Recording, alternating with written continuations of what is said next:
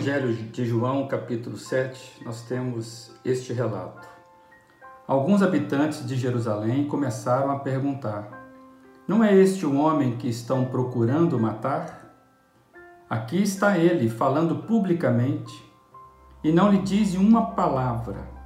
Será que as autoridades chegaram à conclusão de que ele é realmente o Cristo?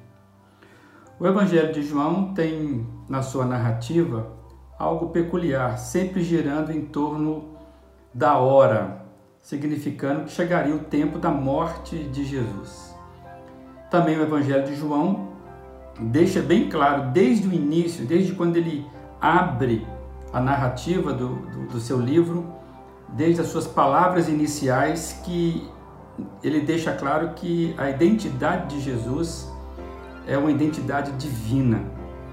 Jesus é apresentado como o próprio Cristo encarnado conforme prometido nas Escrituras.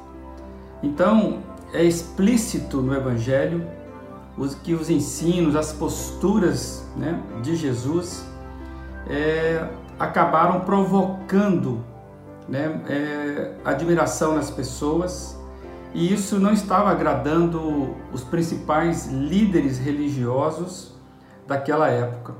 Jesus, na verdade, o que ele estava fazendo é quebrando o espírito religioso.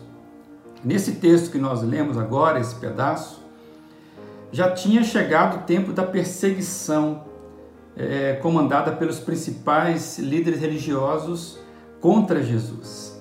Esta oposição era tão grande que se tornou pública e não tinha como mais disfarçar esta oposição. Então já tinha chegado, já tinha caído né, na boca do povo a intenção de que havia, inclusive, um intento de matarem Jesus, como o próprio texto que nós acabamos de ler. E isso parece que estava sendo impulsionado pela inveja é, que os líderes sentiam.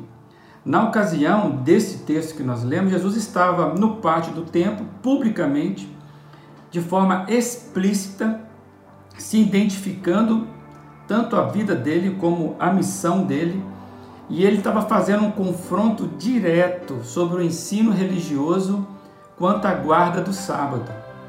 Então, para surpresa das pessoas que estavam ouvindo Jesus, as autoridades religiosas ficaram em silêncio. Então, o que, que poderia significar aquele silêncio? Essa era a dúvida de todo mundo. Então, vem a pergunta que nós lemos no texto: será que as autoridades chegaram à conclusão de que Jesus realmente é o Cristo? Esta pergunta faz sentido, pois, sendo Jesus o Cristo, o Messias de Deus, aguardado por séculos, como poderia haver oposição a ele, ainda mais se o levante contra Jesus fosse feito por aqueles que, que deveriam ser os, ser os seus apoiadores, os seus guardiões, ou seja, os líderes religiosos?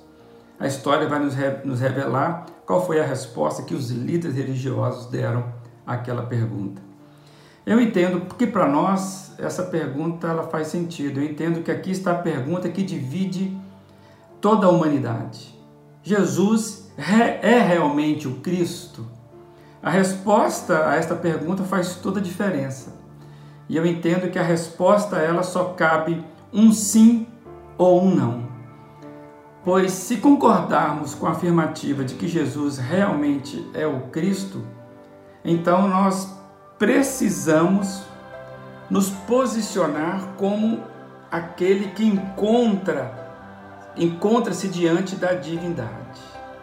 Se nós não concordarmos com a afirmativa de que Jesus é realmente o Cristo, então nós vamos precisar nos indispor com todo o ensino de Jesus, pois ele sempre se apresentou como Messias. Jesus sempre deixou claro a sua identidade divina. Então, diante da pergunta que divide a história, não nos cabe outra alternativa.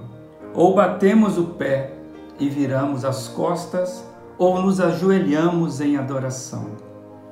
Qualquer outra resposta que ficar no meio dessas duas é uma resposta inadequada. A pergunta que divide a história da humanidade ela passa por cada um de nós.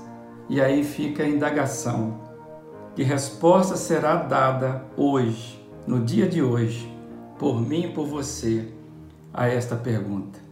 Que você tenha um bom dia respondendo sim para esse Jesus maravilhoso.